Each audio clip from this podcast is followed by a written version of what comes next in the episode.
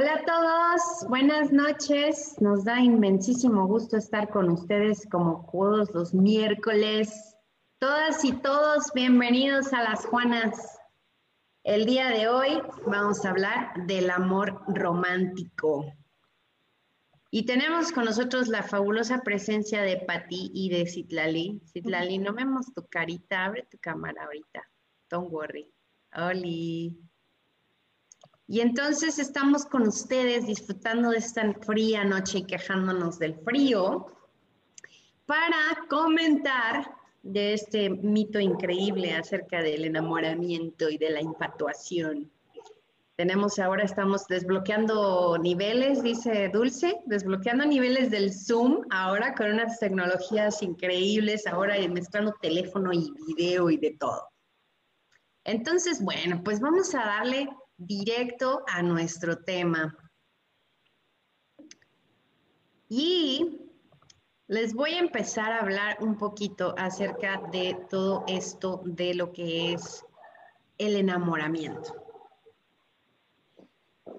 ¿Qué es el amor? Pónganos ahí en el chat qué es para ustedes el amor, eh, a qué lo relacionan. Y vamos a definir desde el principio que vamos este, a estar enfocándonos a la pareja, porque sabemos que hay muchos tipos de amor, el amor filial, el amor fraternal, eh, el amor de caridad. Sin embargo, esta parte del romance es lo que nos va a guiar el día de hoy. Y vamos a, a definir o a distinguir también de que eh, el romanticismo como tal, o la palabra romanticismo, eh, pues aparte de ser el movimiento artístico, cultural y literario que se produjo a finales del siglo XVIII en Inglaterra y Alemania y después extendiéndose a, todo el mundo, que rompe con muchísimas ideas de la, ilustración y destaca a través de las artes esta parte eh, de lo increíble, lo onírico o de ensoñaciones, lo inverosímil para poder crear artísticamente otras cosas. Esta es como la parte del romanticismo en una época del tiempo. Nosotros vamos a hablar un poco acerca de lo que viene en el amor. Entonces, les platico que en esto, bueno, cuando utilicemos la palabra amantes, vamos a hablar acerca de las parejas no quiero meterme en asuntos de, adulterio, porque eh, les platico que cuando yo estaba aprendiendo inglés, eh, eh, hablábamos de San Valentín y todo esto, y nos pidieron hacer un versito, y yo puse que for the lovers, que significa para los amantes. Y, mi maestra se espantó y dijo, no, es que no puedes decir la palabra lovers porque nos estamos refiriendo como a mi amante, no a mi pareja o no a mi enamorado, eh, sino a tu amante ilegal, ¿no? Entonces, una cosa pues es eh, tu enamorado y otra cosa el amante. Sin embargo, vamos a usar el día de hoy la palabra el amante para el que está enamorado en, estos conceptos, ¿no? Eh, ahora, hay muchísimas teorías. Yo les voy a hablar un poco de la antigüedad o de dónde viene, ¿no? Eh, la Rochefoucauld, que fue un escritor francés, declara que incluso hay muchas personas que no se hubieran enamorado si no hubieran oído hablar del amor. Y entonces, partiendo de este concepto de que el amor es una construcción, y Citlali nos va a hablar un poquito de esta construcción cultural, eh, tenemos que aclarar que el amor también es una idea a la que todos aspiramos en nuestra vida y es un constructo que viene de ideas que hemos tenido a través de nuestra vida que afectan nuestras actitudes para tener como un objetivo, qué es lo que quiero encontrar. Entonces, vamos al inicio. ¿Cómo me voy a enamorar o cómo es esto de que voy a sentir una este calorcito en el corazón y las maripositas en el estómago hacia otra persona? independientemente de nuestra edad, nuestro sexo, nuestro nivel cultural o económico, ¿no? Todos podemos llegar a sentir este calorcito. Y entonces vienen dos cosas muy importantes. La primera que es la apreciación y la otra es el otorgamiento. Cuando yo aprecio algo es cuando le voy a eh, conferir un valor. Voy a considerar, por ejemplo, la compra de una casa eh, y esto en la, en la teoría económica tiene mucho también que ver, ¿no? Una cosa es el valor económico que tenga y otra es el valor emocional que le voy a dar a esta cosa, ¿no? Si yo ahí crecí, para mí vale mucho más que nada más el dinero de dónde está y con qué se construyó y, y todas estas cosas que son medibles, sino que es el valor que yo le voy a poner a esa cosa.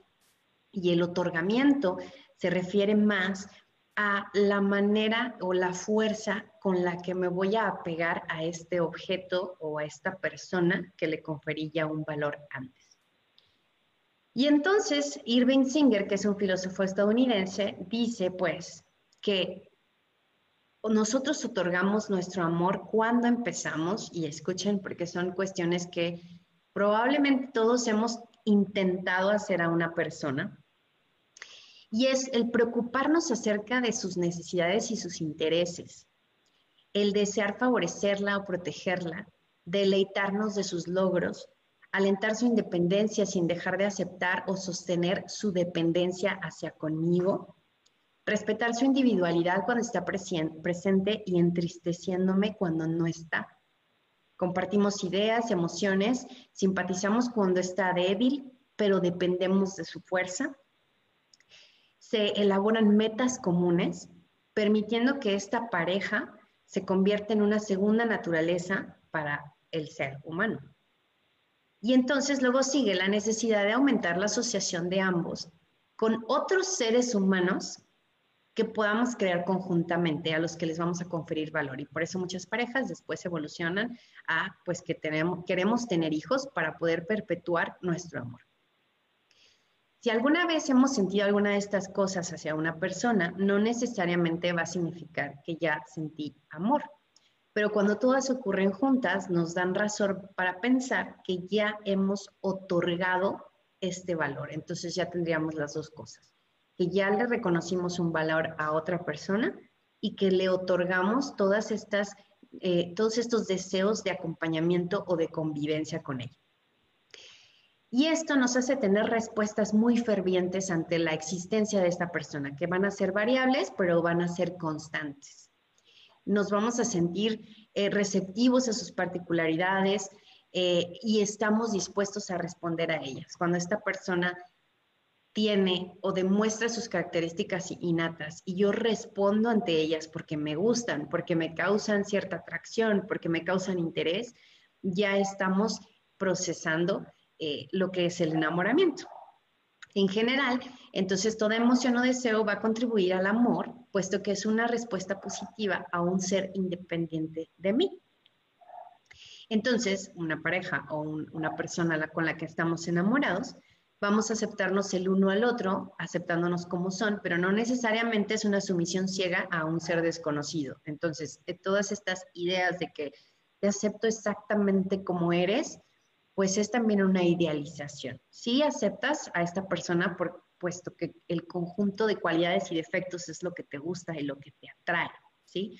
Sin embargo, no significa que no vas a querer ayudarle a mejorar, puesto que también puede ser su intención de mejorar.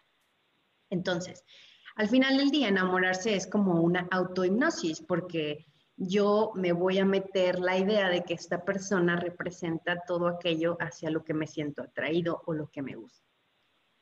Eh, más allá de que sea una cuestión moral o no, esto es importante distinguirlo porque no es que amemos por ser algo bueno tal cual, sino que tenemos que aceptar que el amor también tiene una base animal y que vamos a sublimar o vamos a ir a un objetivo emocional o espiritual, eh, que es la parte de idealización, pero al final somos animales en el fondo. Entonces, les cuento de dónde vienen todas estas ideas, desde el mito más antiguo del amor griego que contaba Platón, que en, su libro del banquete dice que en la antigüedad la, la leyenda que existía con los griegos era que los hombres o las los humanos vamos a decir, tenían formas redondas, que todos éramos cosas redondas. La espalda y los costados estaban en el círculo, teníamos cuatro brazos, cuatro piernas, entonces dos fisonomías actuales unidas en un cuello perfectamente semejantes, con una sola cabeza, que reunía a los dos semblantes opuestos. Entonces, había tres clases de estos seres redondos y extraños y amorfos que se pueden imaginar.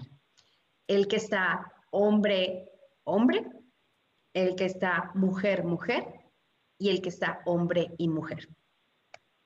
Y entonces dicen que estos cuerpos existían eh, en, la vida, en el mundo, y como estaban robustos, vigorosos y eran muy animosos, eh, quisieron escalar el cielo y combatir a los dioses. Entonces, eh, pues los dioses dijeron, obviamente no estamos de acuerdo, te vamos a castigar, y para disminuirlos y quitarles sus fuerzas de que estaban unidos sumamente, los separaron en dos. Y entonces, una vez que hicieron esta división, cada mitad, lo que se pasó haciendo durante el resto de su vida fue buscar a su otra mitad de la que había sido separada. Y cuando se encontraban, pues se abrazaban y se unían y, llevadas por el deseo para regresar a ser uno nada más, pues regresaban a ser esta pareja. Y este es el inicio del mito de la media naranja.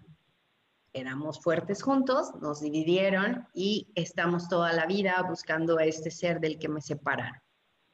Y por eso simbolizan pues que siempre estamos buscando a alguien que nos complete o que nos complemente. Entonces, a partir de esto, pues se empiezan a generar muchísimas ideas de todos estos ideales, ¿no?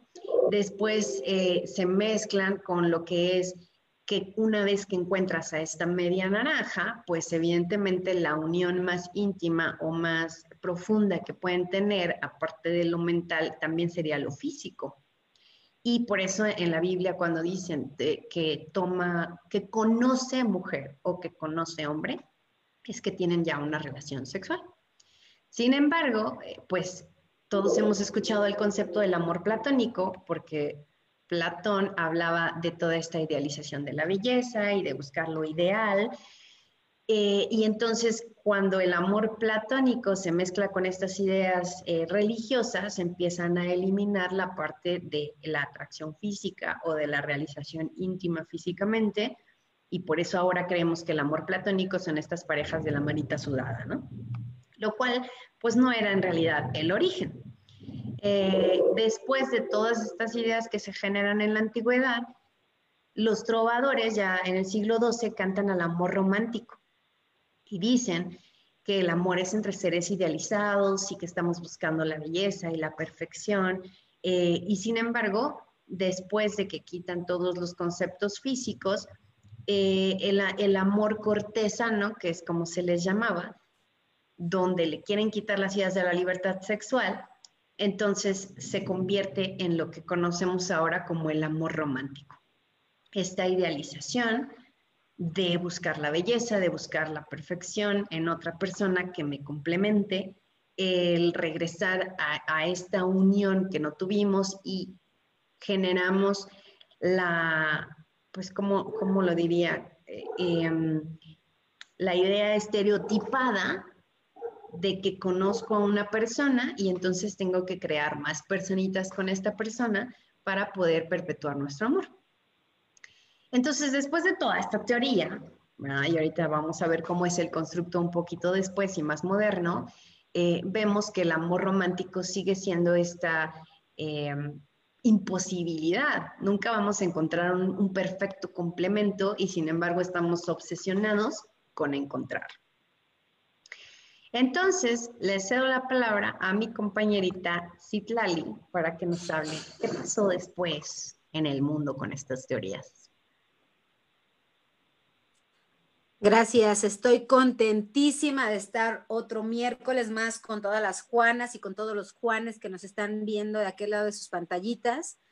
Eh, les recuerdo que le den like a este video y que lo compartan ahora mismo en sus redes sociales. Justamente esto, este amor, este mito del que nos está platicando Sara, de ahí se desprende el mito del amor, del amor romántico, ¿no? De este mito griego, eh, ahí encuentra su fundamentación el mito del amor romántico del que, del que yo les voy a estar platicando o del que yo voy a tratar de, platicar un poco, ¿no? Recuerden que van estamos al pendiente de los comentarios que pongan acá debajo en el video, entonces siéntanse libres de hacer todos los comentarios que gusten. Entonces, con este mito que ya nos cuenta Sara, un mito también que parte de la completud también de un amor homosexual y de un amor heterosexual, ¿no? En esta completud que de repente ya no tenemos, pues parte también el mito del amor romántico. Pero justo como dice Sara, son construcciones sociales e históricas de las que ya les voy a estar contando.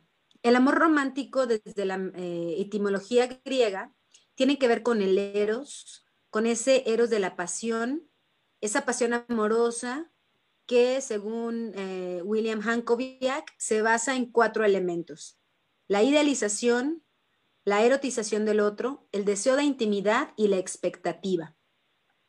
Lo repito, la expectativa, el deseo de intimidad, la erotización del otro y la idealización. ¿no? Cosas que ella también abordó Sara. Para mí es importante decirles que yo voy a basar esta lectura del mito del amor romántico en un em, artículo que ustedes pueden encontrar en internet de una eh, autora que se llama Alicia Pascual Fernández. Ella publica un artículo respecto del mito del amor romántico, amores cinematográficos y educación, ya les voy a contar por qué, y lo publica en una revista de educación y humanidades que se llama Dedica. Lo pueden encontrar sin ningún problema en su versión en PDF en Internet.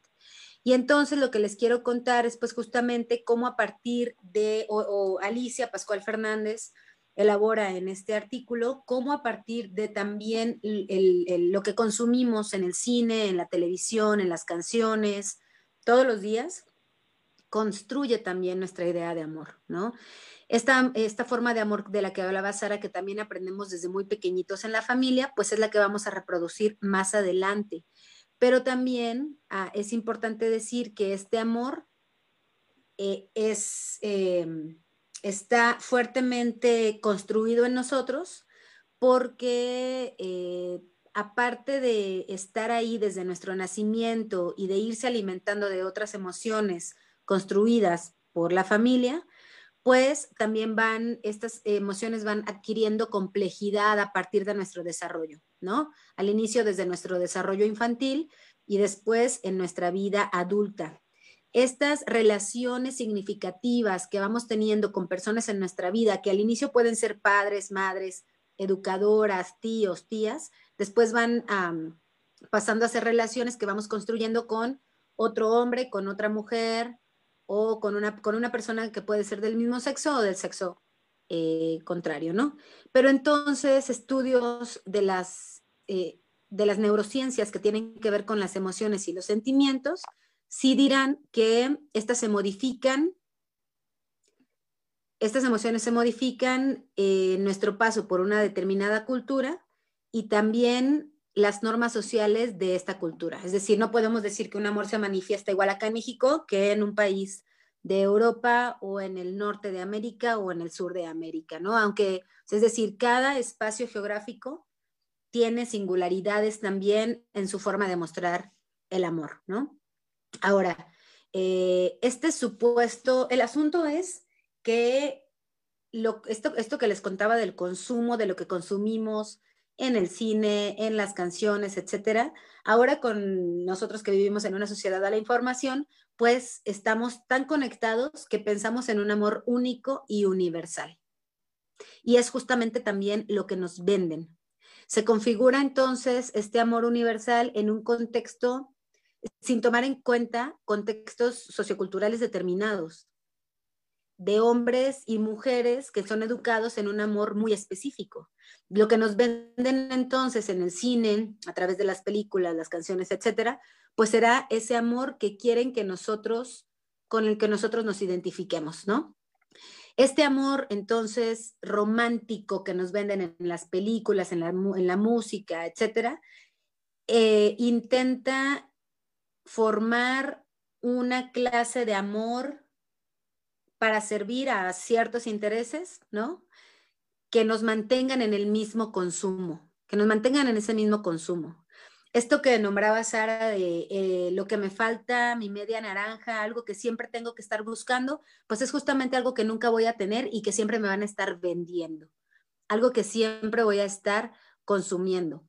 Esta idea del amor romántico, como lo conocemos ahora, entonces es eh, heredero del amor cortés, del amor burgués, del amor victoriano, de los caballeros, de las mujeres, que venía ligado también de estereotipos, roles y mandatos de género muy específicos que producen ciertas normas culturales en la que las mujeres o los esquemas en los que se construye la mujer y el hombre son totalmente diferenciados, ¿no?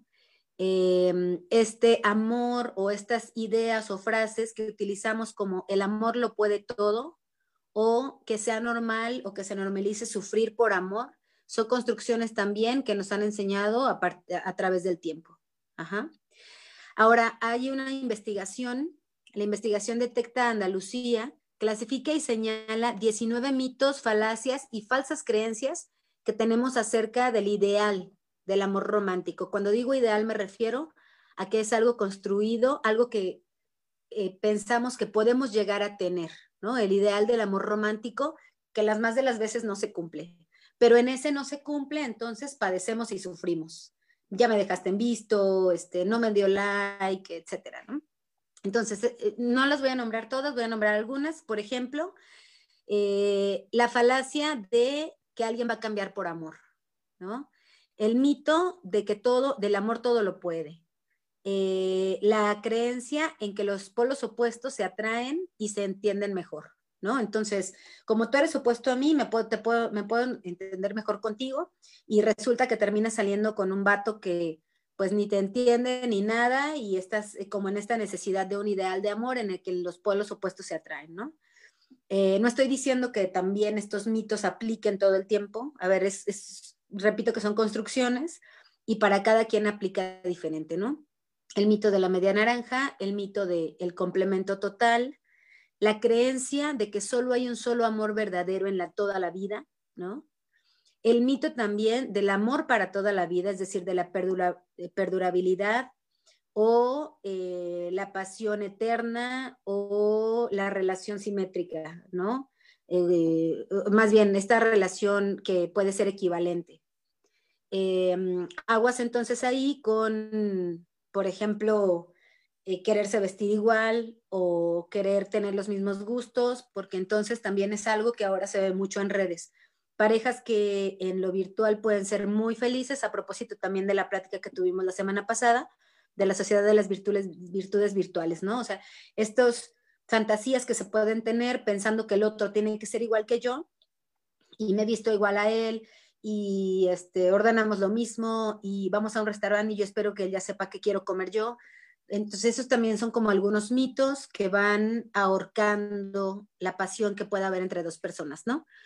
Eh, también la atribución de la capacidad de dar al, felicidad, de dar felicidad a otra persona o de pensar que mi felicidad puede estar completa en esa persona, el mito del matrimonio, el mito de los celos, si me cela es porque me quiere, el mito sexista de la fidelidad y de la exclusividad, ¿no? Hay cada vez más testimonios de personas eh, o, cada vez más eh, categorías o manifestaciones del amor. Una prueba de ello es, por ejemplo, el poliamor, ¿no?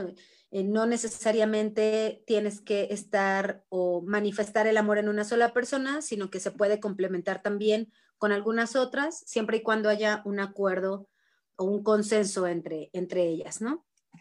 Eh, esto es algo también, es decir, la, lo voy a decir así, la, monogamia es también algo que se ha construido socialmente en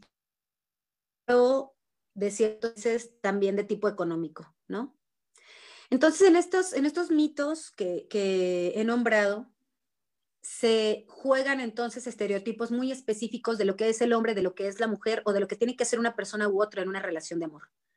Por un lado, al hombre o a lo masculino no necesariamente al, hombre, ¿no? Pero a, la persona que asume una posición masculina en la relación, se asimila, eh, se le asocia con la fortaleza, la razón, la actividad, la independencia, el poder, la esfera pública, la autoridad, inclusive la libertad sexual, ¿no? Eh, generando entonces un hombre para sí y para ser servido, para ser servido por otras o por otros. En contraposición entonces con una feminidad que puede ser asumida por una mujer o por un hombre, ¿no? Pero con una feminidad que se asocia con la inestabilidad, la afectividad, la pasividad, el cuerpo, lo natural, el dominio de los sentimientos, lo privado, ¿no? Esto de, son cosas de mujeres y entonces es como si fueran cosas privadas y la capacidad también para cuidar a otros. Eh, tan es así que la mujer entonces se dedica a proveer de afecto y entonces también se les educa para estar para los demás y para servirles a los demás, mientras que al hombre o a lo masculino se le educa para concentrarse en sí mismo, ¿no? Eh, Basaglia Ongaro, por ejemplo, define a las mujeres como seres para los otros. La sociedad y la cultura entonces hace que las mujeres o aquellos que asumen una feminidad sean seres que aman a los otros. El asunto es que esta imposición eh, crea una negativa al amor propio.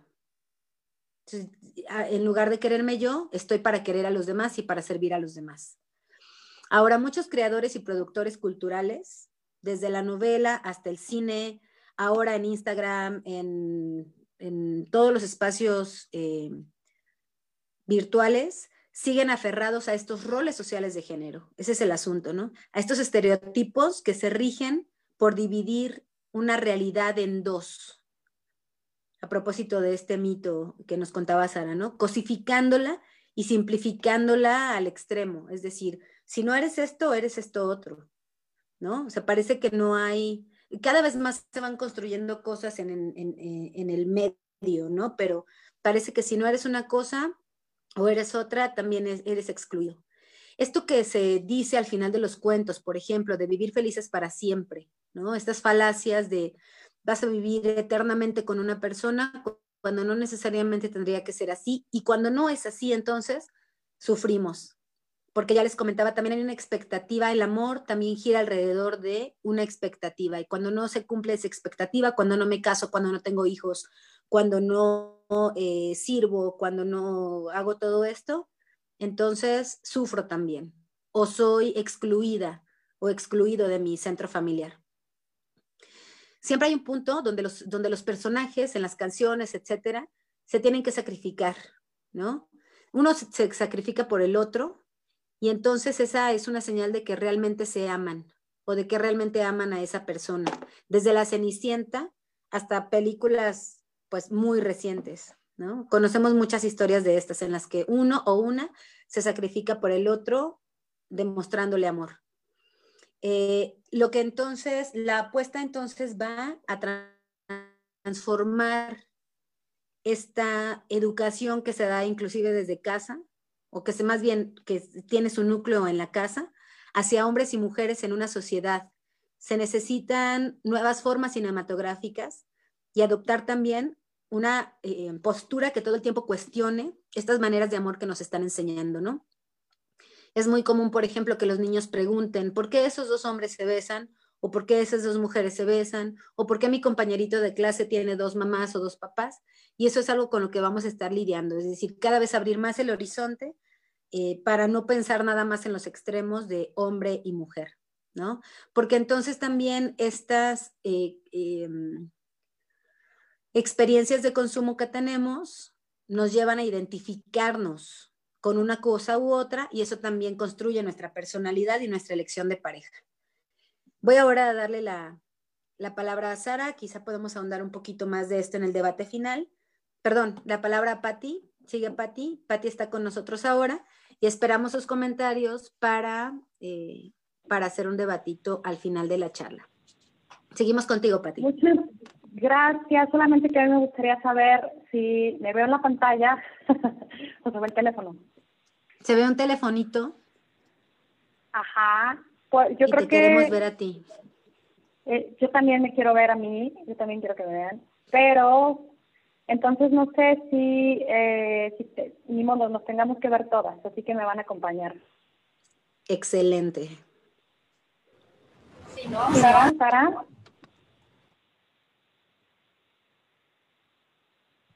Perdón, ¿Sí voy a ver mi micro. Sí, Citlali, cierra tu cámara y sí se ve para ti en la transmisión.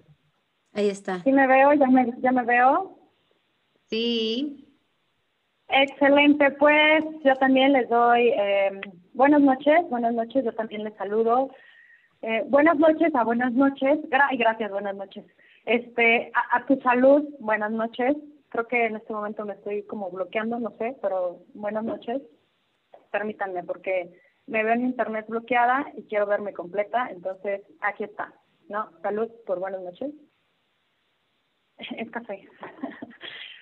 Pues bueno, eh, en este tema, híjole, bueno, yo voy a dar una mirada y quizá un poco distinta o como intentar complementar y que bueno, yo voy a hacer un, un, esfuerzo como por poder hacer mi aportación, ¿no? En este tema del amor romántico, cuando esto lo estaba revisando así en, el, en estos días, pues me puse a buscar en internet diferentes artículos, ¿no? Amor romántico. Y algo que me llamó un montón la atención era toda la el sinfín de artículos que había de amor romántico, pero les voy a leer algunos nada más de los que me encontré, que son infinitos, ¿no? Y de aquí surge precisamente la mirada o, el enfoque que yo le quiero dar a este tema. Me topé con unos que se llaman El amor romántico perjudica la igualdad. El amor romántico, patriarcado y violencia machista. El amor romántico, la violencia de género. El amor romántico, la violencia de género eh, amor romántico, sometimiento, consecuencias del amor romántico. El amor romántico como causa de la violencia hacia las mujeres, violencia machista mitos hacia el amor romántico, las mentiras del patriarcado, misoginia romántica, amor que duelen o matan, creencias asociadas al amor romántico de hombres y mujeres, el poder patriarcal de la, de la violencia contra las mujeres, el amor romántico y la subordinación de las mujeres, destruyendo el amor romántico para prevenir la violencia de género, y estos son unos de los tantos artículos que me encontré y todos estaban relacionados con esta posición poco conveniente para las mujeres. No digo que no para los hombres, pero principalmente siendo las afectadas las mujeres. Y, esto también lo leí de esta forma porque estaba algunos comentarios, como bien ñoños, bien curtis. no estoy en contra del amor, yo soy, no, bueno, yo soy, bueno, es, o sea, claro que creo en el amor bonito, claro que me la paso buscando el amor, el amor bonito y claro que creo en él. Simplemente me gustaría hacer como, eh, hacer como un pequeño énfasis en las posibles consecuencias que se pueden derivar de esta idea de amor romántico, ¿no? Y esto son, les digo, o sea, pongan en Google, en su buscador, eh, artículos de amor romántico y bueno, van a ser todas las relaciones que aparecen, ¿no? Yo no encontré ninguna, ninguna con un enfoque positivo, tal vez los haya, pero yo no los encontré, ¿no? Y entonces, eh, también nos damos cuenta que las noticias son súper amplias, ¿no? Que mataron, que feminicidio, que asesinato, que no sé qué, que un montón de situaciones de violencia en, contra de las mujeres. Y pues sí, las noticias son muy amplias, ¿no? Pero en este caso solamente se están mostrando las consecuencias, los efectos de algo, un síntoma de algo, de algo que hay en la sociedad. Y entonces, pero no precisamente cuáles son sus orígenes, ¿no? ¿Cuál es, qué, hay de fondo en esto? Y no solamente qué hay en el fondo inmediato, sino incluso qué hay en el fondo histórico de todo esto que, de esto que se está presentando en este momento y que tal vez no necesariamente en este momento está como eh, evidenciando, más, de, más bien aumentando su incidencia, sino que tal vez simplemente es algo que se está, eh, es más fácil evidenciar por las redes sociales. Eso sí, no estoy muy segura, ¿no? Pero entonces, ¿qué es lo que hay de fondo? Y una posible eh, hipótesis muy, pues yo no creo que muy alejada, la verdad, es una mente educada en el amor romántico. una mente de hombres y mujeres educadas en el amor romántico y también tomando como referencia este artículo que mencionas, Citlali, educadas mentes de hombres y mujeres en el amor romántico, pero con una educación diferenciada. O sea, tanto hombres como mujeres se nos educan en este amor romántico, pero la, la forma de, que se ha socializado este amor es de una forma distinta, incluso también lo, menciona, lo mencionaba Citlali, ¿no? En el, en el caso de los hombres, los hombres están siendo educados para servirse a sí mismo, a sí hombre y a los demás. Y en el caso de las mujeres, las mujeres somos educadas para servir a los demás, anulándome a mí misma, a los demás, diciendo a los hombres, no a las demás y a los demás, simplemente a los demás, ¿no? Y entonces aquí nos damos cuenta que nuestra idea de amor romántico tiende hacia lo patriarcal, ¿no? Busca, eh, incluso aquí también este, menciona eh, Marcela Lagarde, cómo este amor romántico patriarcal es sostenido por la fantasía de las mujeres, ¿no? Porque las mujeres se nos educa para necesitar, ¿no? No importa si somos heterosexuales o lesbianas, incluso en el ámbito lésbico también hay mucha mucha sensación de necesito un hombre, y esto lo he escuchado, ¿no? Hace poquito una amiga que nos decía por ahí, así de, híjole, es que yo no puedo hacer tal cosa si no hay un hombre, lomo plateado, pelo en pecho, bla, bla, bla, ¿no? Entonces se nos educa como, como mujeres en el sentido de que somos insuficientes, de que somos débiles, de que somos vulnerables, ¿no? De, en esta insuficiencia, pues entonces que, que se nos va creando desde la cuna, pero les digo, no es una educación que, que, venga en este momento, que haya surgido en este momento, sino tiene que ver con una cuestión histórica, incluso bien ancestral, ¿no? En esta insuficiencia, pues entonces es que buscamos apegarnos a algo. Necesito algo que me complemente, algo que me dé lo que yo no tengo. Y es bien curioso porque revisando algunos artículos de unas personas que estoy empezando a seguir en, en Spotify de lecturas, este, hay una tesis que, que comentan por ahí sobre los orígenes de las sociedades, ¿no? Y hablan de los orígenes de las sociedades ginocéntricas, de cómo hay rastros, hay vestigios en algunas sociedades, ¿no? De hace más de ocho mil, de ocho mil y pico de años, ¿no? De estas sociedades tipo amazónicas, ¿no? Donde había mujeres tremendamente fuertes, grandes, independientes, o sea, eh, donde no había hombres, ¿no? Más que quizá para procrear. Y hace poquito por ahí también me encontré un artículo en las redes que por ahí estuvieron compartiendo eh, de cómo también hay vestigios, ¿no? De que, que contrarrestan esta idea de, la teoría del hombre cazador, ¿no? En la que se ha descubierto que un, un gran porcentaje, un, más de un 30% de cazadores pudieran ser o son, según estas investigaciones, mujeres, ¿no? Mujeres que igualmente cazaban animales. Esto lo menciono como para hacer referencia, ¿no? Que muy ancestralmente, pues esta postura o esta posición de las mujeres como débiles, insuficientes, vulnerables, pues no existía, ¿no? Pero, pero en este, en esta forma, en este, eh, en esta eh, em, en esta eh, evolución del sistema patriarcal, ¿no? De esta posición de, de, de, querer poner a los hombres por encima de las mujeres, ¿no? Pues, ¿cómo lo hacemos? ¿No? Ah, pues ya sé, vamos a hacerles creer que nos aman, que nos necesitan, ¿no? Que, que es bien bonito que busquen desde que están bien chiquitas a este príncipe, a este príncipe azul, ¿no? Eh, de que si nosotros no, no pueden hacer nada, no pueden trabajar, no pueden vivir, o sea, es bien romántico, ¿no? Porque aparte es bien curioso, porque socialmente todo este sistema te posibilita de manera evidente o, o, o no tan evidente que lo tengas, que sea de esta manera.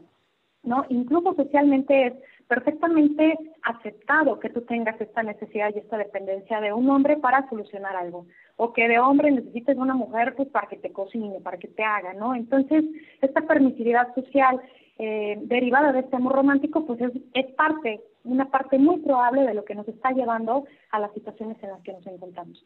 ¿Y qué pasa aquí? ¿No? Que si desde que yo estoy chiquita me, me educan con la idea de que yo necesito un hombre o de que yo soy más bien, de que yo soy insuficiente, de que este no estoy completa, de que necesito mi mega calceta, ¿no? Pues las personas nos movemos de lo conocido a lo conocido, ¿no? Entonces yo me salgo de una casa en donde mi padre mi madre hicieron absolutamente todo por mí, porque pobrecita, pero que el niño se rasque con sus propias uñas, ¿no? Él tiene que darse cuenta que la vida es difícil, es dolorosa y a ver cómo le hace para encargarse de él. Pero a la niña, no, déjenme, yo me encargo de la muchachita, pobrecita es mi princesa, que nadie la toque, ¿no? Estos son comentarios que he escuchado de amigos que tienen hijos e hijas. Entonces, eh, esta, esta chica, cuando somos pequeñas, pues claro, salimos de ese, lugar, ¿no? Y vamos a buscar algo conocido, que es, pues, esta búsqueda de esa, de esa persona, ¿no? Y de esta, de esta idea de dependencia de alguien, porque eso es lo romántico, ¿no? O sea, yo, yo necesito estar con alguien, no puedo estar sola.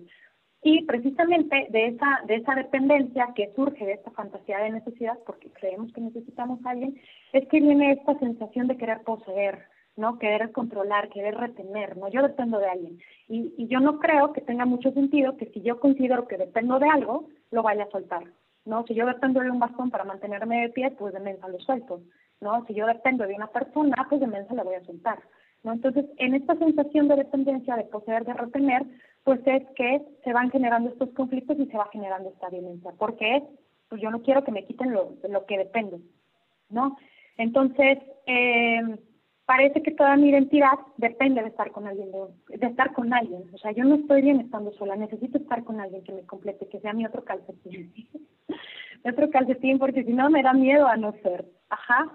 Y entonces aquí hay otra cosa, que en esta misma necesidad de dependencia, de, amor romántico, pues eh, hay una parte de, de, de, de autosacrificio, de, ¿cómo se dice? De, se, se me fue la palabra, espérenme. Eh, bueno, ah, perdón, de renuncia hacia mí, de autosacrificio y de renuncia hacia mí. Yo renuncio a mí, a mi persona, por la otra persona, ¿no? De autosacrificio. Y resulta que esto no es ningún signo de grandeza que deba ser copiado, pero que normalmente, o sea, yo se lo copio a mi mamá, que se lo copió a la mamá, que se lo copió a la mamá, que, y que socialmente como mujeres lo vamos copiando, porque parece que eso es lo, lo reconocido, ¿no? O sea, aquí tenemos la idea de la madre sumisa y abnegada que aguantó todo, ¿no? Y esto pareciera un signo de grandeza en las mujeres, porque porque todo lo, si, si el matrimonio funciona es porque tú quieres, ¿no? Si la relación funciona es porque tú aguantas, porque tú estás ahí, ¿no? Y entonces, pues resulta que en este, en esta idea de amor romántico que se nos está construyendo, pues básicamente lo que estamos haciendo hombres y mujeres es buscar a alguien que cubra nuestras necesidades, ¿no? En esta educación, les digo, en esta educación de amor romántico patriarcal con una eh, diferencial, ¿no? Pues se nos educa para buscar el amor, pero de manera distinta. Entonces, lo que estamos haciendo es, claro, buscar poseer a la persona, ¿no? Pero hay que también tener cuidado en esta parte del poseer, porque lo que yo poseo me posee, ¿no? De quien está la parte dependiente, la parte codependiente, está este de amor romántico, y les digo, normalmente eh, esto es sostenido por una, por una idea, por una fantasía. De hecho, aquí creo que es precisamente Marcela Lagarde, que creo que ya se lo había, se lo había comentado, que eh, este amor romántico patriarcal es precisamente sostenido por la fantasía de las mujeres. Yo, yo me he preguntado recientemente, o sea, ¿qué pasaría, qué pasaría si las mujeres cuestionáramos un poquito esa idea de amor romántico, no esa fantasía que tenemos de casarnos, que nos mantengan, de encontrar a alguien que de quien yo pueda depender absolutamente, ¿no? ¿Y qué pasaría si estos hombres también, digo, ahí está como más difícil, ¿no? Porque cuando estás en cierta posición de privilegio, pues normalmente no es como muy sencillo que alguien quiera soltarla, ¿no? Y, eh, eh, y esta idea de fantasía, pues la tenemos perfectamente bien introyectada, ¿no? Con todas las, como mencionaba y con todas las películas de Disney, las canciones, o sea, ustedes se ponen a escuchar una canción de banda norteña, lo que sea, y son canciones totalmente, absolutamente cortavenas, ¿no? O sea, de que tú eres nuestra mitad, tú y yo somos uno mismo, wow, wow, este, etcétera, ¿no? Toda esa parte, y es aquí donde también uno luego se pregunta, ¿no? dice, ay Dios, o sea, qué peligroso, ¿no? Qué peligroso que tú seas el aire que yo respiro, ¿no? Porque si bien es una cuestión metafórica, sí puede llegar en algún momento a pasar a lo real, ¿no? Así de, no, pues sin ti no soy, pues, y sin mí no eres, pues te mato, ¿no? Pues me mato, ¿no? Y entonces pudiera ser una, una gran generadora de violencia esta idea de que las mujeres somos para los hombres, ¿no? Y que románticamente pues no hace falta que se nos ponga un yugo físicamente, sino que imaginariamente nosotros ya vamos como por esa idea. Y en el caso de las relaciones homosexuales, pues también hay un patrón limitado de la heterosexualidad, que sí tiende a ser, o sea, sí puede, no tal cual, ¿no? O sea, no es exactamente lo mismo, pero sí tiende a haber esta, esta, como decía Citlali, ¿no? A ver, ¿y tú quién eres? ¿El hombre o la mujer? Ah, caray, no, pues yo soy mujer y ella es mujer, pero sí, sí, sí suele pensarse, ¿no? Sí llega a haber estas situaciones en las que aunque sean, bueno, en el caso de los hombres no sé exactamente cómo funcionan, pero en el caso de las mujeres sí puede llegar a haber esta idea, ¿no? De yo mujer me, me percibo como la parte protectora, propietaria, poseedora, controladora y la otra, la parte eh, mujer, mujer femenina, ¿no? La que quiere, eh, la que cumple con ese, ese rol, pues está a expensas también de la otra persona. Entonces, también es, es muy riesgosa esta idea de, del amor romántico, de esta, de esta idea de buscar el amor a partir de la insuficiencia. Entonces, bueno, en, este, en estos pocos minutos que nos quedan, pues a mí me gustaría abrir el micrófono como para lo que pudiéramos compartir entre nosotras y dar respuesta o seguir platicando con algunos de los comentarios eh, que deben de estar por ahí, ¿verdad? Quiero, decir que qué bueno que lo mencionaron ustedes en este disclaimer súper importante, que sí creemos en el amor, que sí lo hemos sentido todavía. Claro, yo estoy buscando todavía. no es que estemos satanizando la parte del amor, sino esta, esta romanticización de el amor, o sea, no es perfecto. Tal vez en una primera etapa, por supuesto que la, la, atracción física, la idealización, la expectativa, la respuesta en ese momento de que mi atracción es correspondida, sobre todo, yo creo que es, es lo que te atrapa, eh, y, y, no desvirtuar en el sufrimiento, como decían por aquí en, en, el chat, ¿no? No es de que, o como decía Patti, no es de que me aguante y por eso va a funcionar la relación, sino construir, y por eso pusieron varios, varios comentarios por aquí, este, que de qué es el amor, pues es aceptación y donación, dice Silvia. Dice Ana Lucía que según Fredrickson es la inversión del bienestar del otro para tu propio beneficio, que también Suena muy bien, al final del día también estamos buscando obtener algo, aunque sea este, este acompañamiento, es una decisión. Dice que viene solidaridad recíproca en adaptación constante. Y entonces eh, nos están hablando también, buenas noches, nos comenta pues la importancia de cómo vanagloriamos el sacrificio en una relación, ¿no? Que eso es lo que queremos desbancar en esta plática, ¿no? No tienes que sufrir para amar ¿cierto, Lali? Totalmente cierto. Eh, y también es esto de que hay muchos tipos de amor, ¿no? A ver, el amor fraternal, el amor sororario, el amor eh, de madre, el amor como hija, el amor como pareja. De lo que estamos hablando hoy específicamente es de este amor pasional que puedes sentir por otro que de tu mismo sexo o del sexo contrario, ¿no? Que tiene que ver con el amor romántico, con la idealización de una expectativa culturalmente creada por los intereses de consumo, De una sociedad en la que vivimos en México globalizada, que nos puede hacer actuar de una u otra manera por las identificaciones que podemos tener. A ver, yo me puedo identificar con la Cenicienta, pero también con Jenny Rivera difunta, ¿no? O con, este, a ver, o con chicas eh, de sicarias, ¿no? Como estas identificaciones que yo tengo definitivamente tienen con mi elección de pareja y también con mi actuar dentro de esa pareja. Esto que decía Patti de que dice Marcela Lagarde, ¿no? La duración del patriarcado es directamente proporcional a nuestras fantasías patriarcales. Es decir, que el patriarcado va a durar hasta que las mujeres y los yo aquí agregaría y los hombres sostengamos esas fantasías si yo sigo exigiendo que me den un anillo, tener un fotógrafo, un pastel y después embarazarme y de la, pues entonces eh, voy a estar eh, perpetuando estas prácticas que definitivamente, dice Patti, tienen un componente patriarcal muy fuerte y que por supuesto ella habla, dice Marcela Lagarde, inclusive con estos eh, hombres que parecieran o que se nombran aliados, el asunto es que también tienen dividendos del patriarcado estas acciones que les benefician inclusive indirectamente, ¿no?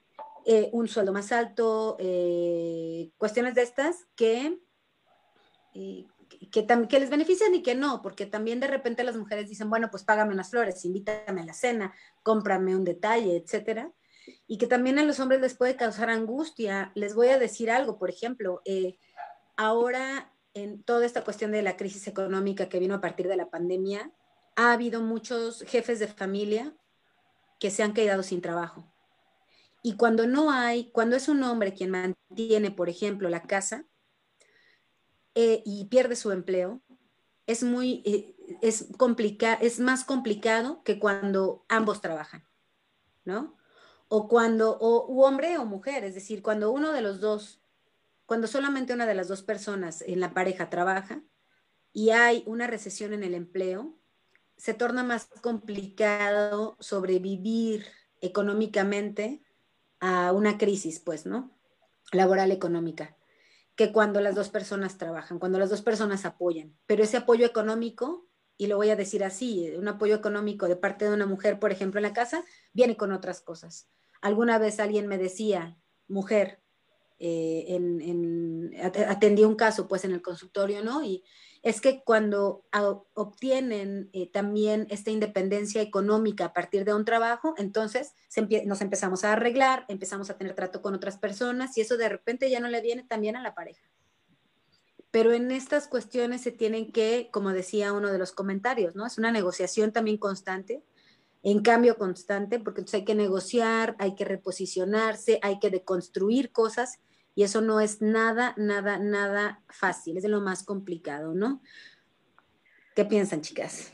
Sí, y eso que, que, por ejemplo, aquí que estoy, estoy leyendo que es una decisión, creo que claro, o sea, todo lo que hacemos en la vida es una decisión, ¿no? O sea, yo estoy tomando esto porque estoy decidiendo que quiero en este momento de, de, tomarlo, ¿no? O sea, al final de cuentas todo lo que hacemos son decisiones. Hay decisiones conscientes e inconscientes.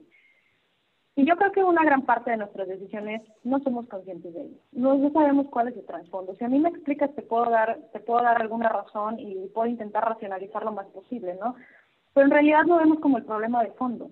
No, o sea, sí yo decido amar a alguien, pero ¿quién dice que esa decisión pues me resulta conveniente de manera, o sea, de fondo, ¿no? O sea, porque aquí como les estaba diciendo, o sea, las, las personas nos movemos de lo conocido a lo conocido, ¿no? Si yo en mi, en mi núcleo familiar, en mi, en mi crianza más, este, más básica, más de fondo, lo que aprendí que era el amor era esto, era tratar hacia las personas, era, era este, anularte a ti, sacrificarte por la otra persona, dar todo por la otra persona, pues claro que es lo que voy a crecer creyendo, ¿no? Incluso, por ejemplo, en el tema del proyecto de, proyecto de vida, ¿no? Si tú le preguntas a, a, niños y niñas, o sea, más bien, nuestra educación está muy centrada, así como tú, hombre, tienes que trabajar, chingarle, este, joderte, bla, bla, bla, para que tengas casa, carro y tengas con qué mantener a alguien. Y tú, mujer, pues tienes que pues, encontrar a alguien que te dé todo lo que tú necesites, ¿no? Y en esta búsqueda de hombres de querer conseguir todo para mantener a alguien, no para románticamente tener a alguien a quien darle todo eso para lo que trabajó, no va a permitir que absolutamente nadie se meta en su camino. O sea, ni siquiera hijos, o sea, yo, yo, yo estoy enfocado en trabajar, ¿no? Porque tengo que mantenerlos, ¿no? O sea, yo ya los, ya los tuve, pero mujer tú hace cargo de ellos, yo, yo me voy a encargar de todo lo demás. Y en el caso de las mujeres, como se nos educa para casarnos con alguien, pues yo estoy estudiando para ver en qué momento, para ver si aquí en la, esta facultad o en esta escuela me encuentro alguien que me dé todo lo que yo necesito.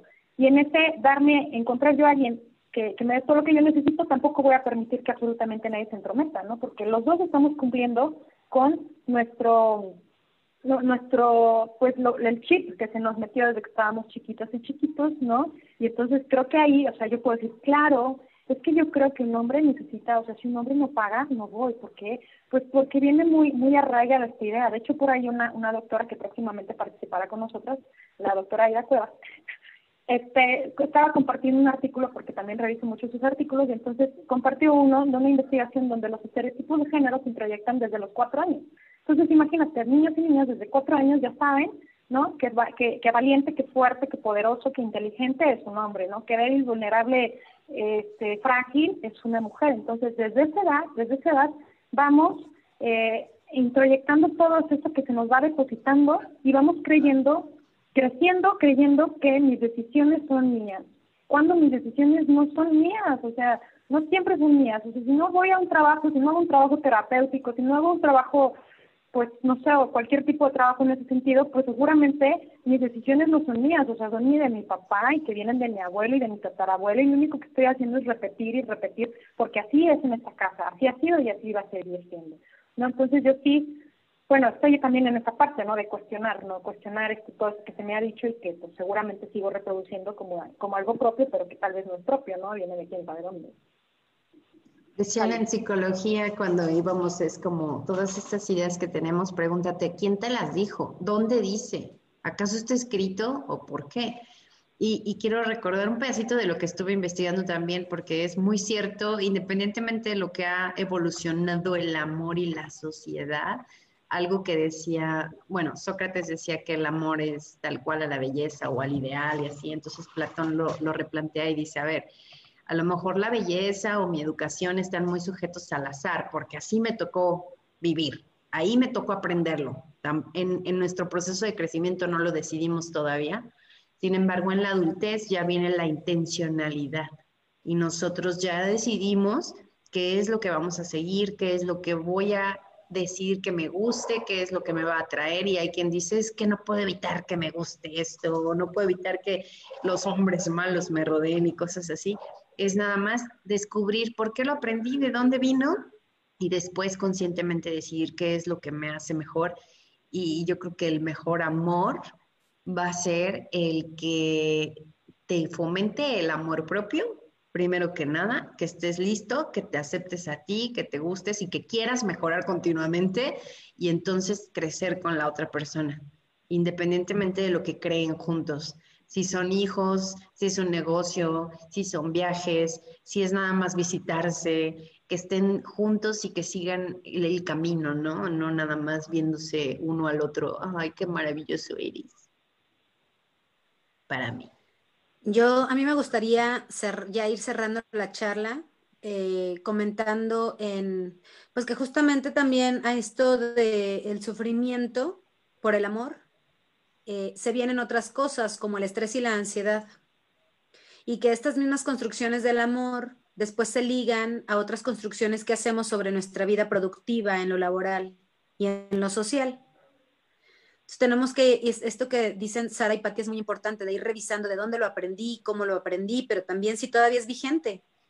Hay una eh, condición transgeneracional en lo que vamos aprendiendo y entonces así lo hace mi mamá, así lo hace mi abuela y de repente yo también lo hago y no sé ni de dónde viene, pero eh, es importante que reconozcamos que eso fue vigente en algún momento, que fue la mejor opción que tenían para hacer en ese momento, ¿no? Sin juzgar porque fue, y, como les decía, o sea, es una eh, concepción de amor situada histórica y geográficamente que también viene de padres que estuvieron viajando y que tenían otras condiciones sociales, laborales, económicas, que quizá ya no son vigentes para nosotras. Reconocer lo que fue en su momento para nosotras cuestionarnos y proponer otras cosas, pero también construir con base en lo que nosotras necesitamos, ¿no? Dice, y con esto cierro eh, mi participación de hoy, dice Alicia Pascual Fernández, ¿no? Tenemos que construir y educar en nuevas, nuevas formas de amor romántico igualitarias, libres, democráticas, que ya tuvieron al precursoras feministas, como por ejemplo eh, Mary Wollstonecraft, Alexandra Colonquial, Virginia Woolf o Simone de Beauvoir. Entonces hay una serie de cosas de literatura o de otro tipo de consumo, ¿no? Mercedes Sosa, etcétera, en la red, en Spotify, a la que podemos acceder para ir construyendo también nuestras propias formas. Muchas gracias, chicas. Muchísimas gracias. Yo nada más voy a decir algo aquí por lo que dice buenas noches. Este, digo, no, es que sea, no estén de acuerdo, claro que sí. Eh, nada más como complemento, este sistema patriarcal y capitalista en el que vivimos ofrece todos los medios ocultos y evidentes para mantener ciertas ideas, no para que no busquen, no busquemos algo distinto, no para que yo tenga la certeza de que así es por lo que sea que crea que sea. Y pues bueno, nada más eso sería todo. Muchas gracias. Disfrútenlo, disfruten si cuando lo empiecen a sentir este enamoramiento y felicidad, la fruición y sonrojarse y todo esto, solamente aceptemos que no es eterno. Esa sensación va a evolucionar a algo más. Y aquí hay las tres más ñoñas, aquí hay las tres de las más ñoñas, de las zonas más ñoñas, aquí estamos, ¿eh? O sea, no es correcto, así es. Así que Eso es correcto. Saludos, Cari. Lo que dure. Muchas gracias a todos por habernos sintonizado, por sus comentarios. Estamos viéndolos a todos. Cari Boroboy, Silvano, Alejandra, nuestra fabulosa buenas noches, Freddy, Iván, José, Freddy, otra vez, Silvia. Gracias a todos por vernos. Muchísimos abrazos y disfruten de este romanticismo pasajero y luego ya vamos a lo bueno. Adiós. Ay, hijo, adiós, Dani. Éxito.